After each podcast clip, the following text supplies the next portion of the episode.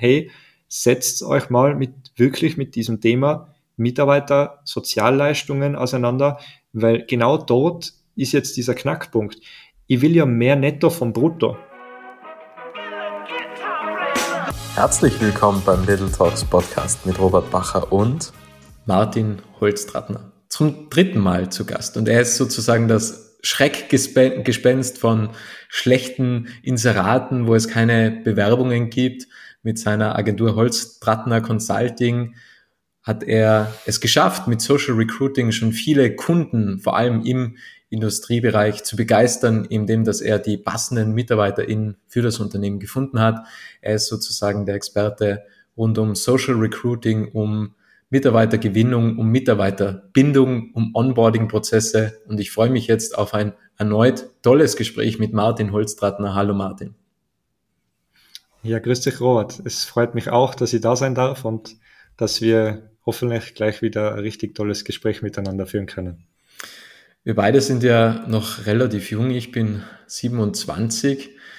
Du bist auch in meiner Altersklasse, aber es kommen ja neue Generationen nach. Wie blickst du auf die zukünftigen Arbeitsgenerationen? Also die dieselbe Altersklasse, da muss ich jetzt gerade mal kurz schmunzeln, weil wenn man sich anschaut, ich habe ja schon die, meine ersten paar grauen Haare oder ein paar mehr, ne? So, also bin schon gut gealtert, aber ja, stimmt. Ähm, das Thema Generationen, ja.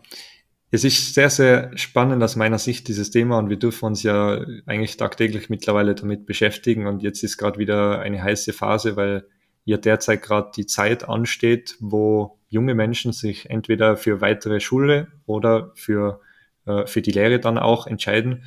Und dementsprechend begleiten wir da auch einige Unternehmen da dabei äh, auf diesen Weg hin, wie man dann auch schlussendlich junge Menschen wieder für eine Lehre begeistern kann. Und ich glaube, darum dreht sich ja gerade sehr, sehr viel in der Arbeitswelt. Aber prinzipiell haben wir schon eine große, große Lücke und Kluft zwischen dieser jungen Generation jetzt gerade und der ganzen Arbeitswelt. Findest du, dass die junge Generation weniger arbeiten möchte oder nicht mehr arbeiten möchte? Also, das ist wirklich eine interessante Frage und eine sehr tiefgehende Frage, glaube ich, wenn man sie ausführlich beantwortet. Aber mal so oberflächlich betrachtet, würde ich es mal prinzipiell mit Nein beantworten. So, ich glaube nämlich schon, dass diese jungen Menschen arbeiten wollen und dass äh, wir auch Wege finden werden, wie diese Menschen in die jetzige Arbeitswelt integriert werden können, beziehungsweise wie man auch die jetzige Arbeitswelt vielleicht, äh, ja, diese, wenn ich so sagen darf, ein bisschen verstaubte Arbeitswelt etwas modernisieren darf, dann, dann finden wir schon wieder diesen Zusammenschluss. Ich habe jetzt da zuletzt auf einmal gerade ein, habe ich gerade die äh, Hauptschuldirektorin getroffen und die hat mir eine Annahme bestätigt, die ich ja selber schon länger auch hatte und wo ich mir gedacht habe, eben, das scheint wirklich tatsächlich ein reales Problem zu sein, das wir jetzt mal irgendwie wieder lösen müssen und wo wir uns wirklich mal hinsitzen müssen und schauen, wie kriegen wir das denn jetzt hin? Und gehen tut es darum, dass sie mir einfach auch bestätigt hat, dass äh, diese Kinder in den letzten Schulklassen einfach aufgrund von der ganzen Vielzahl an Möglichkeiten, was sie haben, überfordert sein, jetzt da eine Auswahl zu treffen das klingt jetzt völlig banal, aber es ist ja die Realität, dass das genauso ist, weil wir haben ja auch in diesen, in diesen ganzen sozialen Medien und alles genau dasselbe Thema. Wir kriegen alles Mögliche ausgespielt, wir kriegen alles Mögliche zu sehen. Und äh, eigentlich ist es die Vielfalt, die uns dann völlig überfordert und oftmals schwer macht zu entscheiden, was ist denn jetzt eigentlich noch normal, was ist gut, was ist nicht so gut, wer entscheidet überhaupt, was normal ist und was sein sollte. Und äh, das ist bestimmt äh, ein sehr schwieriger, schwieriger Punkt, ja. Darf man so festhalten. Ich glaube, früher hat man zwar alles, oder wenn man immer so von früher spricht, das klingt immer so, als, als äh, wären wir 100 Jahre alt, das will ich jetzt ja gar nicht so sagen, aber äh, ich meine einfach damit jetzt, wenn man von unserer Elterngeneration spricht zum Beispiel, das ist genauso diese Generation, da war einfach noch viel mehr vorgegeben und wir haben jetzt viel mehr Freiheiten. Aber ich glaube, dass wir mit diesen Freiheiten einfach noch nicht richtig umgehen können. Auch. Und das ist so diese Schwierigkeit gerade. Wie denkst du, könnte man diese Vielfalt wieder einschränken? Weil, also es ist natürlich ein Problem, weil durch Social Media und so weiter bekommt man ja noch mehr mit und man hat dann irgendwie Zukunftsbilder vielleicht vor Augen, die was sehr realitätsfremd sind. Das kann ja genauso sein. Ähm, es entstehen auch immer neue Jobs, äh, so ehrlich muss man auch sein. Aber im Endeffekt muss man ja gar nicht das Richtige finden von Anfang an. Also du machst ja jetzt auch ganz was anderes als wie in deiner Lehrzeit. Ja, ja, das stimmt. Ja, ja, das ist, äh, also ich glaube, da hätte ich jetzt keine schnelle Antwort parat auf das Ganze, aber äh, um mal so ein paar Punkte einfach anzuschneiden, ist, es ist, glaube ich, die Vorstellung von der Arbeitswelt, die eben speziell über zum Beispiel soziale Medien oft nicht richtig dargestellt wird, dass das eben immer schwerer macht einzuordnen für die Jugendlichen, was ist denn jetzt eigentlich normal? Und äh, auch so ein Punkt, die, was ist denn jetzt eigentlich aktuell das Ziel von diesen Jugendlichen? Was ist denn die Perspektive von diesen Menschen? Also deren Leben ist gerade, wenn man mit den jungen Menschen wirklich redet, und wir haben ja sehr viel mit jungen Menschen zu tun, deswegen darf ich da sicherlich das ein oder andere Wort auch dazu sagen, aber man merkt einfach, es fehlen die Perspektiven und es fehlen die Ziele. Was früher mal sozusagen heiraten, Haus bauen, äh, Kinder kriegen war, das gibt's heute so in dem Sinne nicht mehr oder immer weniger. Also die, diese alten gelebten Werte, die meiner Meinung nach persönlich wirklich sehr, schon sehr, sehr wichtig waren und gut waren und Gott sei Dank äh, habe ich da auch viele davon mitbekommen. Aber die, die jüngste Generation hat einfach diese Perspektive jetzt gerade nicht mehr, weil es ist irgendwie nicht mehr strebenswert, das Ganze zu erreichen, weil man fragt sich ja auch, ist das überhaupt noch leistbar für mich? irgendwann mal äh, Haus zu bauen, Kinder zu kriegen, äh, zu heiraten. Also das sind ja alles sehr, sehr kostspielige Themen auch. Und daher suchen da auch immer mehr von diesen jungen Menschen einfach nur nach Freiheit und nach dem Gefühl von Glück. Und deswegen glaube ich, ist diese Frage, die du eingangs gestellt hast, sehr, sehr schwer jetzt irgendwie mit, mit äh, einer Antwort zu beantworten. Wie erfährt man Glück und Freiheit in der Arbeit oder in der, in der Lehrstelle? Also grundsätzlich will ich da sogar noch eine Zwischenfrage stellen. Braucht es einen neuen Begriff für Lehrlinge? Dieses Thema ist sehr, sehr, äh, sehr, sehr heiß diskutiert, glaube ich, gerade. Und ich will gar nicht mal sagen, dass das Thema unwichtig wäre oder wie auch immer. Also das, auch wenn ich das Wort jetzt gerade im Mund genommen habe, aber ähm, persönlich sehe ich da jetzt, glaube ich, noch nicht irgendwie diesen riesen Mehrwert dahinter. Also das hat mir noch keiner so richtig erklären können. Es geht ja so ein bisschen äh, in die allgemeinere Richtung, dieses Weg von, von Lehre. Ich glaube, Fachberufslehre ist so ein Ausdruck, der da ja auch im Raum steht zum Beispiel.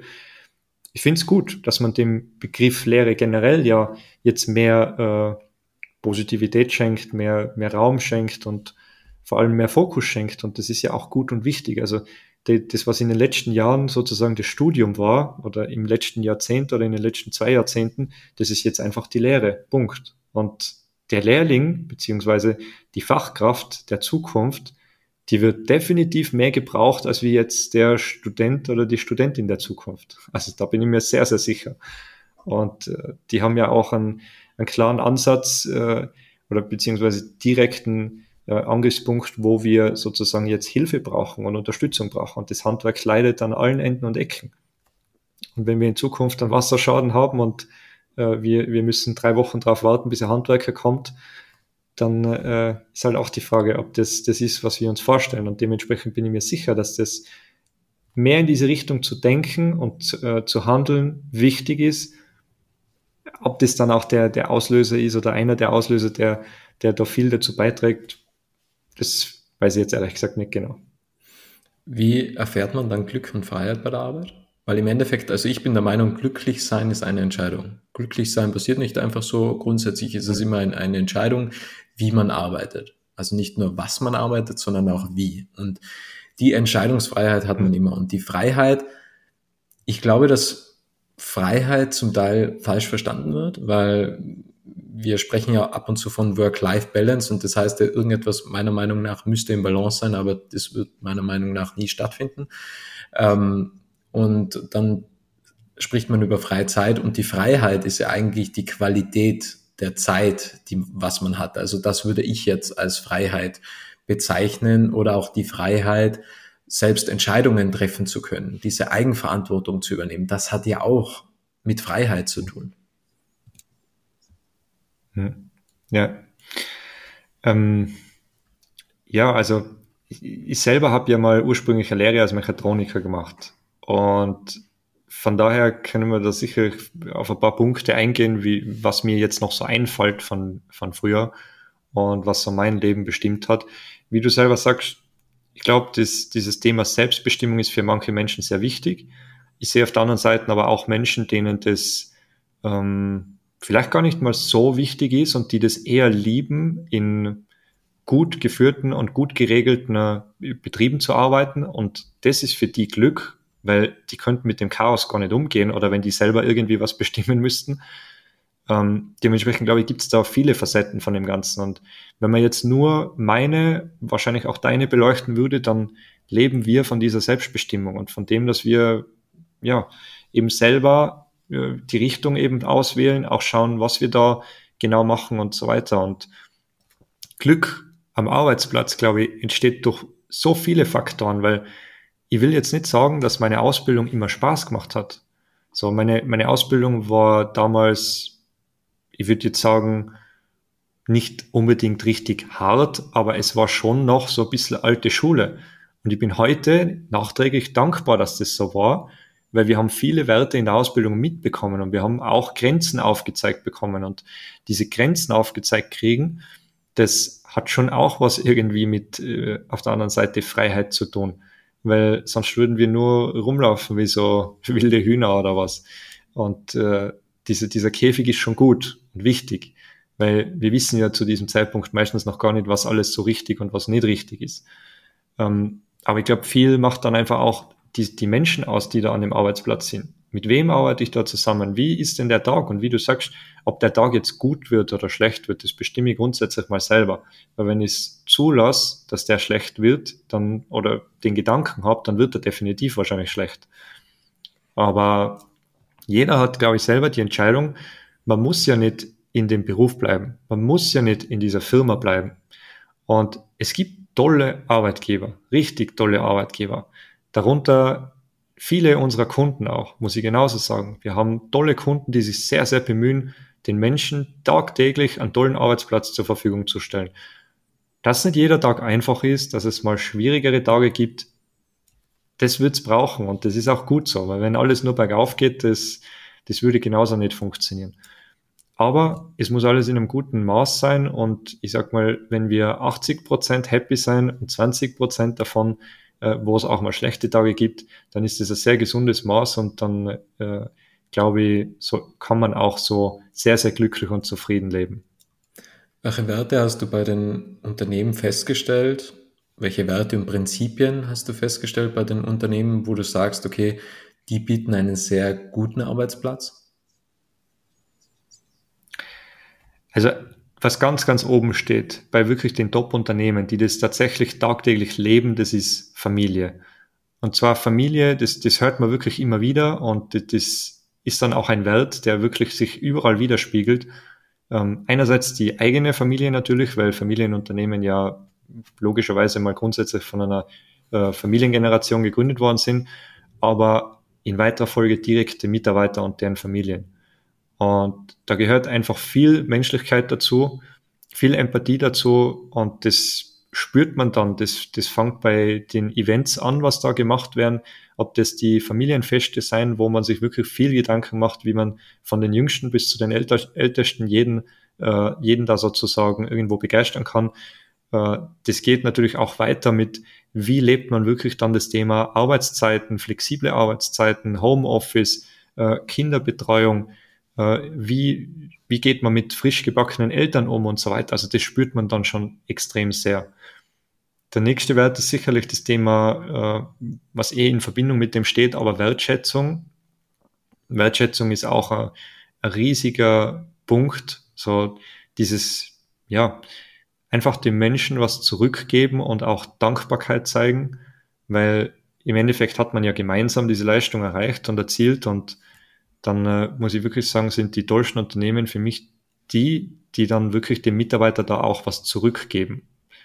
Die Möglichkeit haben viele, tun, tun wenige, muss man leider so sagen. Ja, ich glaube, das sind, sind mal sicherlich so die zwei, die zwei wichtigsten Werte. Und äh, auch das Thema, ja, Ehrlichkeit irgendwo. Das ist auch so, ich meine, das, das spiegelt jetzt viel auch natürlich meine persönlichen Werte wieder, muss ich auch sagen. Aber das sind dann die Dinge, die mir persönlich sehr, sehr stark halt dann dementsprechend auffallen. Und äh, man merkt auch, wie gut der Team Spirit in diesen Unternehmen dann ist. Die haben auch nicht die Fluktuation, was andere dann haben. So, weil, weil da wird einfach aufeinander geschaut, da wird das einfach gelebt. Und Werte im Kopf zu haben und Werte dann tatsächlich zu leben, das sind ja immer nur zwei Paar Schuhe. Aber wenn man sie wirklich lebt, dann spürt man das, wenn man in ein Unternehmen reingeht, wie die Mitarbeiter gelaunt sein, wie sie untereinander sprechen, über wen sie sprechen, wie sie über ihren Chef reden. Weil ich brauche nur fragen, wie ist denn euer Chef, der XY so? Und bei dieser Frage, da hört man meistens sehr, sehr schnell raus oder sieht auch am Gesichtsausdruck, ob die Führung im Unternehmen als positiv oder eher als negativ wahrgenommen wird. Und das sind so die, glaube ich, so die Werte, die ich jetzt aus der Praxis zusammenfassen würde. Du hast jetzt eigentlich sogar meine Frage ein wenig vorweggenommen, weil meine Frage wäre gewesen, Familie wird inflationär verwendet, meiner Meinung nach. Also jeder sagt, okay, Familie und ein Team und familiäres Umfeld. Zu mir hat einmal der Valentin Schütz gesagt, er glaubt nicht, dass es sowas gibt wie, okay, wir sind eine Familie im Unternehmen, weil Familie ist was ganz anderes. Also wenn es hart auf hart kommt und jemand bringt die Leistung nicht, ist man dazu bereit, jemanden zu entlassen. So ehrlich muss man auch sein. Also vielleicht wird's bisschen falsch auch in den Kontext gesetzt, aber wie erkennt man, ob jemand wirklich, also wenn ich mich jetzt bei einer Firma bewerbe, wie erkenne ich auf Anhieb, stimmt das oder stimmt das nicht? Was die sagen, was die nach außen geben an Werten. Also aus meiner persönlichen Sicht, ähm, wir, wir, ich muss ein bisschen weiter ausholen. Wir, wir unterstützen ja unsere Partnerbetriebe auch dabei, wie zum Beispiel so ein Vorstellungsgespräch auszusehen hat oder sollte, damit es am Ende auch positiv ist. Und da ist natürlich genau das jetzt ein Punkt, der da mit drin steht, dass man einfach mal sich auch damit beschäftigen muss, was macht denn unser Unternehmen aus? Was sind denn unsere tatsächlich gelebten Werte? Weil es gibt Werte, die man gerne vielleicht eben hätte, wie zum Beispiel, wenn jemand, wenn, wenn, äh, ja, überspitzen wir es jetzt mal, wenn acht von zehn Betriebe sagen, wir sind, wir sind ein Familienunternehmen, dann äh, stimmt es wahrscheinlich bei den wenigsten. Äh, aber ich sage jetzt einmal, ähm, die Werte, die man wirklich, die man wirklich lebt, das hört man an der Sprache von diesen äh, Geschäftsführern und Geschäftsführerinnen dann, wenn sie im Vorstellungsgespräch sitzen und das eigene Unternehmen präsentieren. Weil da spürt man schnell, ob das einfach nur so dahergesagte Werte sein oder ob die auch tatsächlich Grundlage und Substanz haben.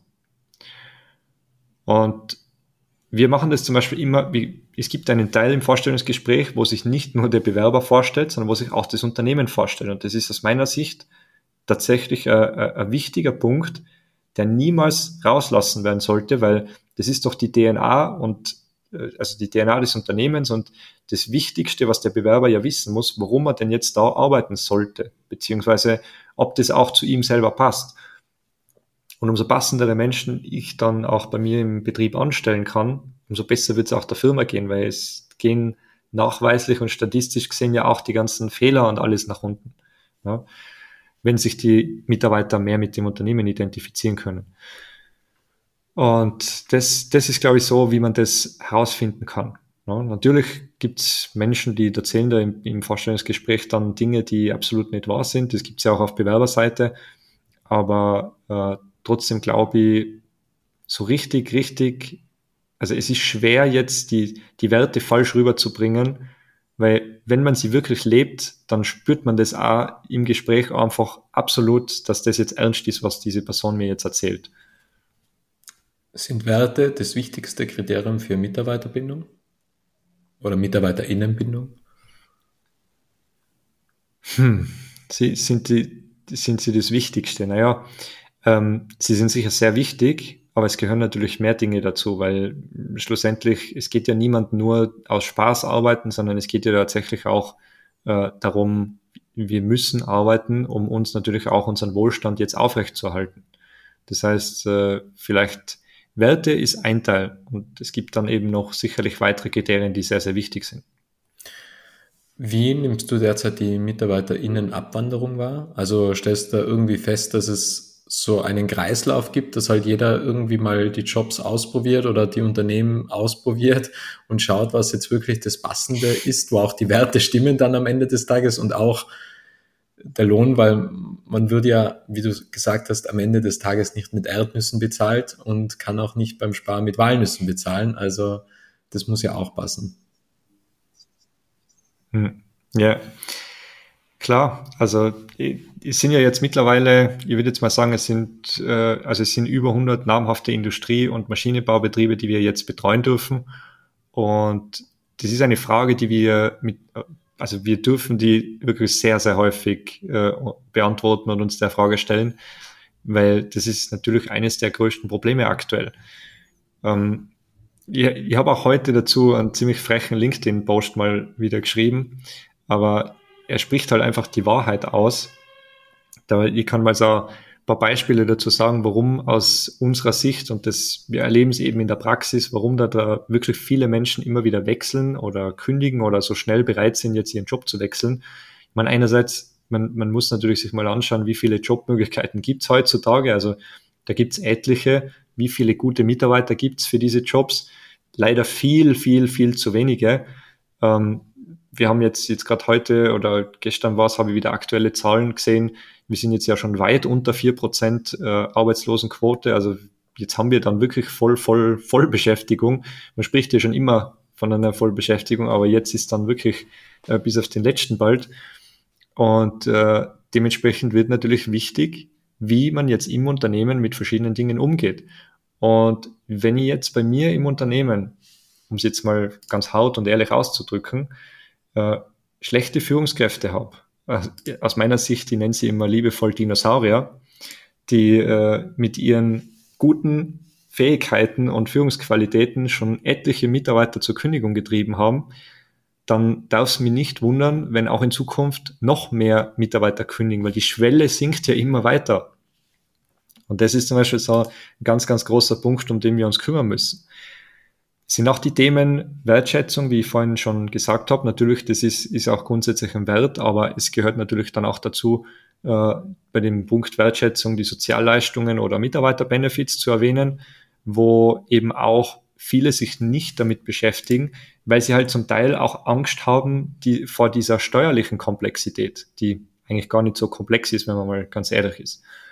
Ähm, es gibt viele, die jetzt auch noch darauf hoffen, auf diese qualifizierte Einwanderung oder eben Entlassung von Personal, die, die bei, bei Mitarbeitern dann stattfinden soll. Aber die, das wird auch nicht unser, unser Problem lösen.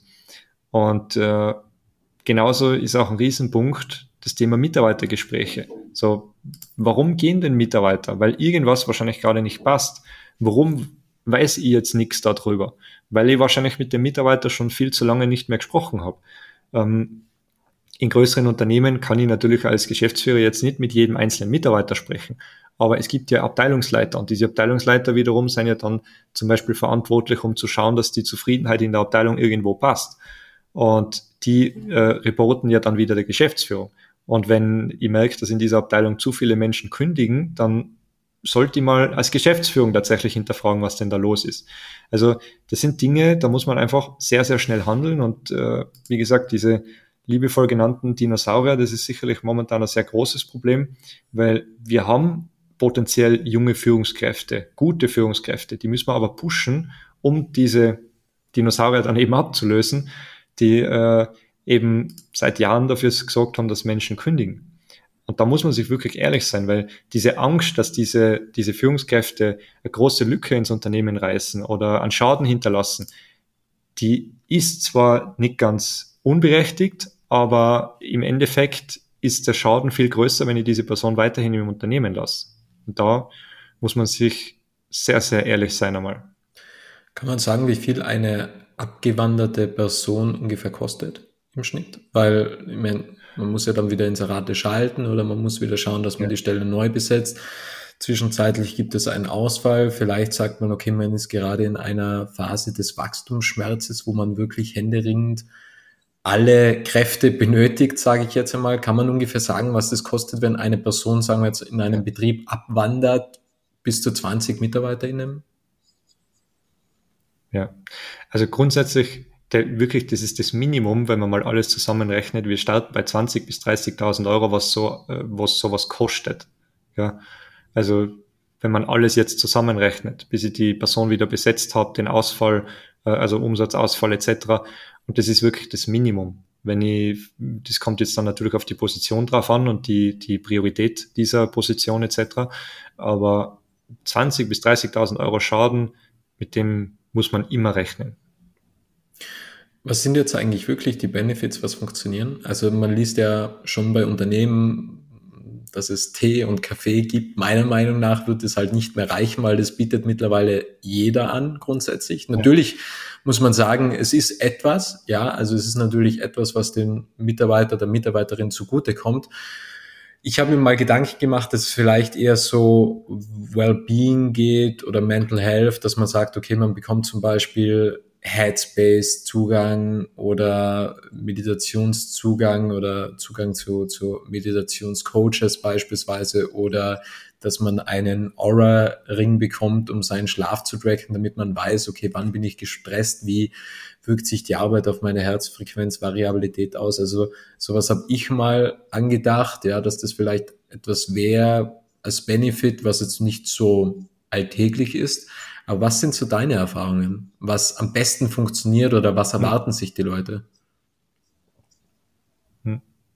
Also bei uns gibt es zusätzlich sogar noch Red Bull, Eis, Obstkorb und so weiter. Na, Spaß beiseite. Also ähm, ja, auf jeden Fall, du, du, ich sag mal, die Richtung geht natürlich einerseits auch zu dem Thema Geld, weil Geld ist einfach ein wichtiges Thema und da kann ich ein paar Punkte gerne dazu noch mitgeben. Ähm, auf der anderen Seite sind natürlich auch diese, ja, diese Incentives, sage ich jetzt mal, äh, auch wichtige Themen, die man dann andenken kann. Und da geht's aber, ich glaube, bei diesen Incentives geht's in eine sehr individuelle Richtung. Da gibt's einfach immer kleine Zielgruppen, die dafür bereit sind und die das gerne annehmen und die auch happy damit sein. Aber es trifft halt nie die ganze Masse. Und genau das, das ist leider eben dieses Thema. Und ich meine, natürlich, wir gehen mal grundsätzlich davon aus, es braucht ein gutes, solides Gehalt, damit die auch davon leben kann. Das ist einfach die Voraussetzung. Also da, da braucht man nicht diskutieren. Und ich meine, der Dreh- und Angelpunkt, das kann man, glaube ich, mal ganz offen und ehrlich aussprechen, wo man, wo man heute so drüber spricht, was ist denn überhaupt ein gutes Gehalt? Und ich glaube, man, man muss das ja auch mal irgendwo definieren, aber ich würde schon behaupten, jemand, der heute 2000 Euro netto verdient, der verdient schon gut. Und das Ganze plus minus 200 Euro, da um, um den Punkt dreht sich das ja alles gerade irgendwo so, das ist schon gut. Und es ist ja oft auch nicht, äh, nicht wirklich sonderlich besser, wenn ich jetzt mehr brutto bekomme. Teilweise rutsche ich dann in höhere Steuerklassen und äh, es, es läuft so blöd, dass ich dann nur nachversteuern muss oder irgendwas. Das, da gibt's ja die blödesten Situationen, Gott sei Dank Ausnahmefälle, aber es gibt sie. Ähm, dementsprechend ist vielleicht immer dieses mehr brutto, mehr brutto, mehr brutto. Man zahlt ja immer die Hälfte davon wieder an Steuern. Und das ist dann eben so der Ansatz, wo wir jetzt zum Beispiel auch jeden unserer Partnerbetriebe empfehlen, hey, setzt euch mal mit, wirklich mit diesem Thema Mitarbeiter Sozialleistungen auseinander, weil genau dort ist jetzt dieser Knackpunkt. Ich will ja mehr Netto vom Brutto und nicht mehr Brutto für mehr Netto. Das, das ist ja genau dieser, dieser Ansatz. Und wir sprechen da jetzt halt von Themen, die nicht mit Gehaltserhöhungen zu tun haben, aber wir sprechen von Werkzeugen, die uns der Staat an die Hand gibt, die wir nutzen können, aber immer noch viel zu wenig genutzt werden. Und es wäre so simpel, weil ich muss dieses Thema Benefits nicht komplexer machen, als es schlussendlich ist. Ähm, und ja, ich meine, ein, ein Punkt, den will ich auch noch an dieser Stelle erwähnen persönlich, das, hinter der Aussage stehe ich auch, kann man ruhig mal sagen, ja, es, der Staat kann jetzt nicht alles auf uns Unternehmer abwälzen. Das, wird nicht funktionieren und das ist auch äh, absolut nicht das, wofür ich bin. Und, und weiterhin diese Spitzensteuersätze dann auf der anderen Seite einkassieren. Also das ist nicht die Lösung. Da stehe ich absolut dahinter. Aber bis irgendwas passiert, und Gott sei Dank gibt es ja Menschen, die sich dafür einsetzen, deswegen will ich persönlich mir gar nicht jeden Tag den Kopf darum machen. Ähm, ich will aber jetzt auch nicht den Kopf in den Sand stecken, oder? Bis was passiert.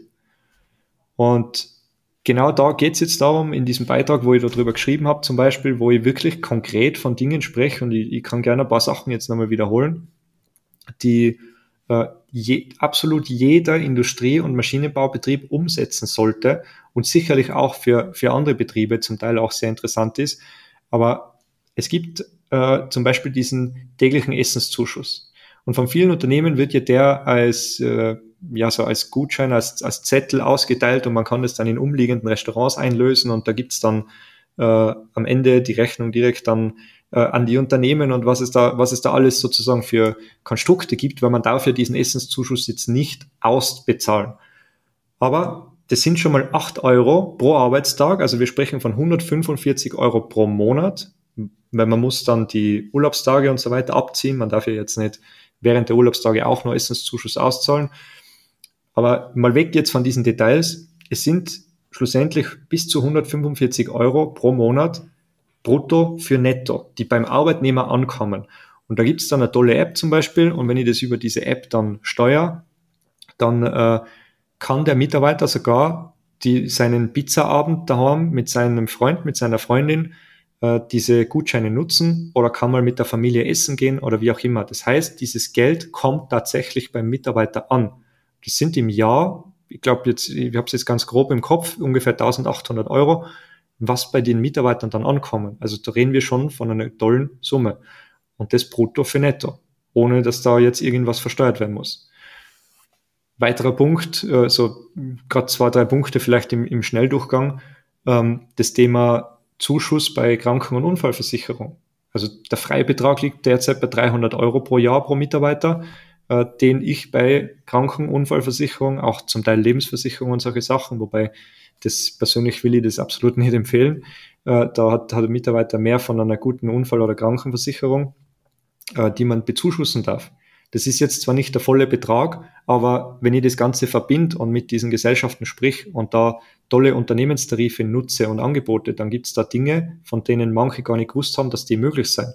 Und der Mitarbeiter hat eine Gaudi, wenn er sich äh, alle zwei Jahre eine neue Brille holen kann, wenn äh, auf Kosten der Versicherung und nicht die selber immer zahlen muss und solche Sachen. Also das sind jetzt nur die, die banalsten Dinge.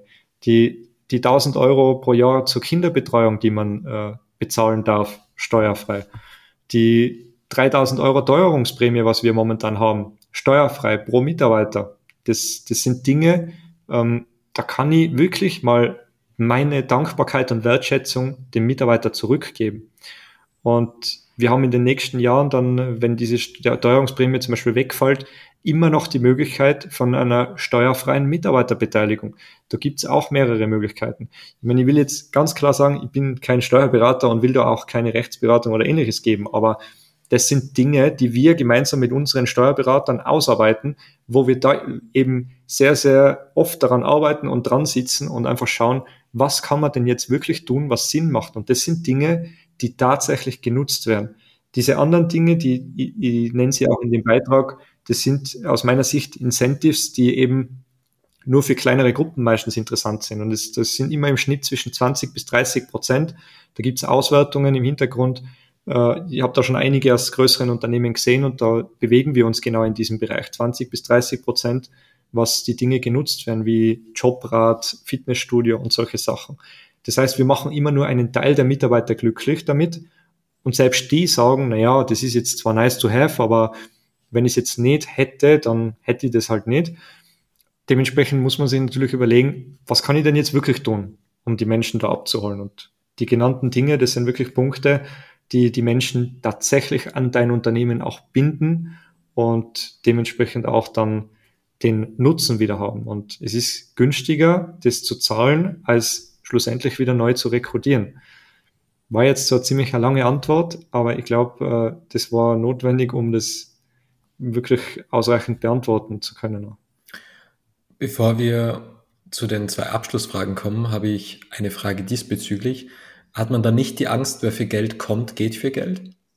Weil wenn man solche Benefits hat und sagt, okay, es gibt solche Prämien, es gibt Essenszuschuss und so weiter, wenn ein anderes Unternehmen vielleicht 100 Euro mehr bietet, ist ja die Gefahr, ich habe den Mitarbeiter, die Mitarbeiterin bekommen wegen dem Geld und jetzt geht Mitarbeiterin wieder wegen dem Geld zu einem anderen Unternehmen. Also die, das Risiko ist ja dann schon da, oder? Mhm. Klar gibt es diese Menschen, die wegen Geld und für Geld viele Dinge machen. Das, da, da sprechen wir jetzt wieder darum, äh, wie, wie gut und schnell finde ich das in einem Bewerbungsgespräch heraus und äh, wie gut schreibe ich das dann auch mit, diese Erfahrungen, die ich da sammle und frage die dann auch in den Gesprächen ab und finde das heraus. Also man kann da schon sehr, sehr viel im Vorfeld identifizieren. Aber man muss auch dazu sagen, all die genannten Dinge, die lassen sich zum Teil ja auch nur für bestimmte Gruppen oder unter bestimmten Voraussetzungen auszahlen.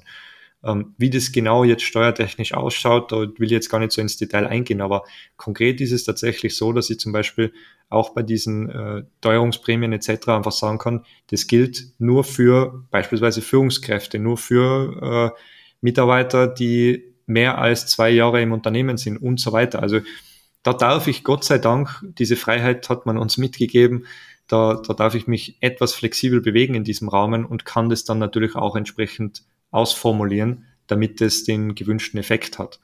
Ähm, aber fleißige Mitarbeiter haben es ja schlussendlich verdient, oder? Am Unternehmen mit profitieren zu dürfen. Und ich würde sagen, wenn es ein gutes Geschäftsjahr war für beide Seiten, dann äh, bindet dadurch ja die Mitarbeiter auch an mich. Und die Sicherheit ist, glaube ich, in Zeiten wie diesen den Menschen wichtiger denn je, weil es gibt so viele unsichere Situationen gerade auf dieser Welt dass, äh, dass das einfach immer mehr in den Vordergrund rückt und dementsprechend die Menschen schon zu schätzen wissen auch, dass sie regelmäßig was kriegen von ihrem Arbeitgeber, dass, dass man sich auf den Arbeitgeber verlassen kann. Und das ist dann meine persönliche Aufgabe und das sehe ich auch bei meinen Mitarbeitern ja, dass die mir vertrauen, dass die wissen, dass das so ist und dass die mich dann auch hoffentlich, wenn die irgendwelche Entscheidungen in ihrem Leben treffen, die auch mich als, als Unternehmer sozusagen betreffen, dass die mir das dann mitteilen. Und ich kann nur bestätigen, so wie wir das jetzt hier zum Beispiel leben und so wie es auch viele unserer Partnerbetriebe leben, man merkt, dass wenn da ein gutes Verhältnis besteht, dann wird viel miteinander gesprochen und dann wird auch sehr viel ausgetauscht miteinander und man erfährt die Dinge dann früher, als äh, man sie sonst erfahren würde. Und ja, es wird immer wieder passieren, dass da irgendjemand dabei ist, aber es gibt trotzdem keinen Grund, dass sie deswegen nicht die, die fleißigen Mitarbeiter äh, trotzdem belohnt. Und meinetwegen fällt dann auch der eine oder andere darunter, der vielleicht äh, das jetzt sich eigentlich nicht verdient hätte, aber dann muss ich mir ja eh die Frage stellen, warum ist die Person überhaupt noch bei mir im Unternehmen? Weil dann müsste sie ja eh schon längst entfernen wahrscheinlich. Wir nähern uns dem Ende. Ich habe noch zwei Fragen an dich. Was beunruhigt dich derzeit? Hm. Da muss ich jetzt wirklich ganz kurz nachdenken, weil ich will mal sagen, das Wort beunruhigen, mit dem fühle ich mich nicht sehr wohl. Deswegen würde ich jetzt eher sagen, was sind die Themen, die bei mir vielleicht gerade am Schirm sind, was, was ich jetzt nicht gerne am Schirm hätte. Das ist sicherlich die, die globale Entwicklung, die, die derzeit stattfindet, weil natürlich spielt jetzt grundsätzlich mal diese regionale Fokus eine Rolle, aber global betrachtet, glaube ich, findet gerade schon eine große Veränderung statt, wo man jetzt auch nicht gerade die, die Hände vom Kopf äh, schlagen sollte und äh, sozusagen wegsehen. Ähm, ja, ich glaube, das, das ist so dieses Hauptthema, das, das mich neben meinem Unternehmen natürlich beschäftigt. Was ist dein Tipp für die Resilienz? was du geben kannst? Also wie gehst du damit um? Was, warum stehst du jeden Tag auf? Weil das ist ja genau die Gefahr, wenn man so etwas am Schirm hat und sagt, okay, das beschäftigt mich. Also es ist jetzt nicht im Vordergrund meiner Tätigkeit oder meines Alltages, aber es beschäftigt mich. Also es arbeitet im Unterbewusstsein. Ja. Und dann hat man ja die Schwierigkeit, dass man vielleicht irgendwann in der Früh denkt, warum stehe ich überhaupt noch auf? Und deswegen reduziere ich ja Medien komplett. Ähm, und deswegen versuche ich ja jegliche Negativität ähm, in Proaktivität umzuwandeln, dass ich sage, okay, was kann ich tun? Ja, was kann ich verändern? Was steht in meinem Wirkungsgrad? Um jeden Morgen in der Früh diese Energie und diese Leidenschaft zu haben, was Neues zu machen, weil man hat jeden Tag die Möglichkeit, das Leben zu verändern von anderen Personen oder von sich selbst und die Möglichkeit sollte man sich nicht nehmen lassen, meiner Meinung nach. Hm.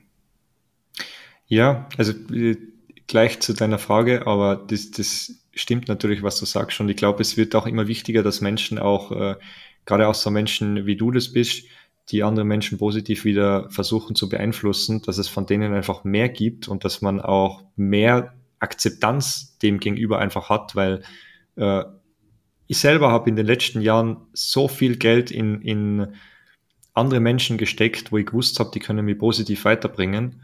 Und es war nicht nur eine der besten Entscheidungen in meinem Leben, sondern das war gleichzeitig auch äh, der Hebel, der mich tatsächlich vorangebracht hat.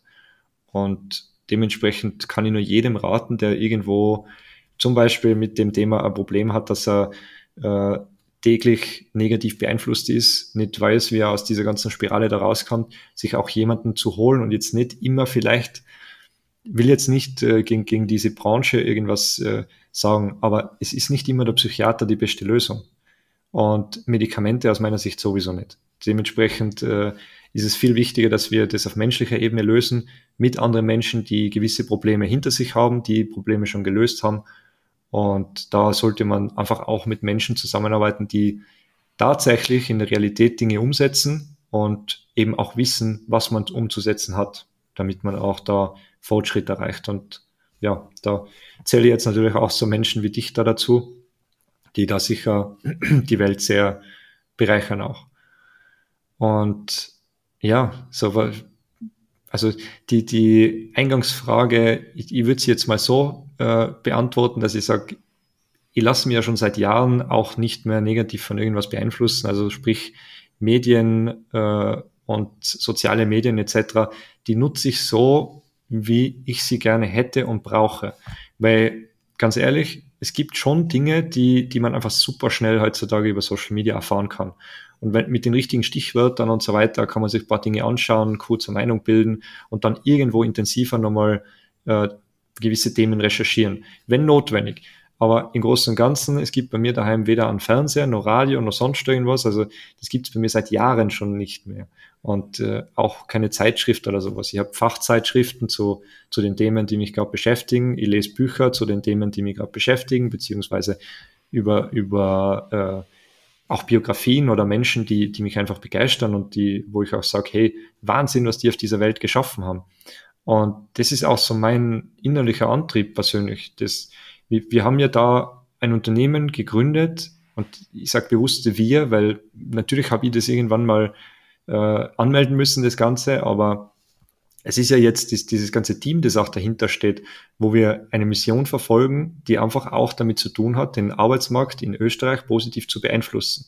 Und das ist für mich so eine große Aufgabe, wo, also da, da kann es mir gar nicht an Motivation fehlen, weil das ist einfach so viel zu tun und so viel aufzuholen und ja, dementsprechend ist es gar nicht möglich. Und selbst dann, sagen wir jetzt mal, wir haben diese Aufgabe gelöst dann steht ja bei mir schon das nächste Projekt äh, auf der Agenda, dass es danach etwas geben muss, wo wir auch positiv, also einen positiven Fußabdruck auf der Welt hinterlassen können. Und das, das ist mir sehr, sehr wichtig. So, egal, wir, wir werden immer erfolgreicher mit dem Unternehmen und wir, wir bemühen uns sehr. Also wir geben ja auch Vollgas damit.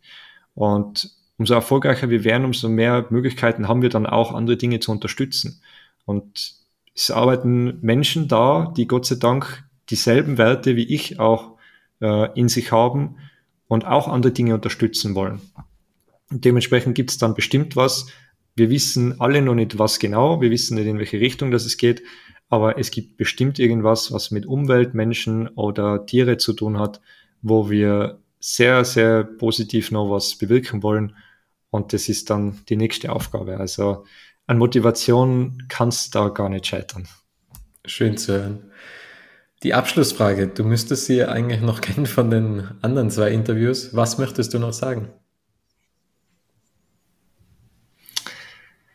Ja, ich glaube, äh, jedes Unternehmen, bleiben wir beim Arbeitsmarkt, weil das ist, äh, glaube ich, das Thema, um das sich ja diese, diese ganze Folge gedreht hat. Ähm, jedes Unternehmen, das jetzt gerade daran zweifelt, ob es überhaupt noch, noch Fachkräfte gibt, ob es überhaupt noch Menschen gibt, die arbeiten wollen oder äh, die bereit sind, mehr zu leisten, ja, die gibt's und die gibt's wirklich. Auch wenn sie immer weniger werden und äh, auch wenn sie irgendwann die Minderheit darstellen werden, leider, weil wir jetzt natürlich vor einer Generation stehen, die andere Werte mitbringt und mit der wir noch nicht wissen, wie wir damit umgehen. Aber es gibt trotzdem Möglichkeiten, es gibt Wege und es gibt äh, vor allem funktionierende Dinge, die praxiserprobt sind. Und man muss jetzt sich ein bisschen öffnen, man muss loslassen von vielleicht auch alten äh, Denkweisen und alten Verhaltensmustern. Das ist ja immer so. Raus aus der Komfortzone, weil nur dann geht's wieder weiter.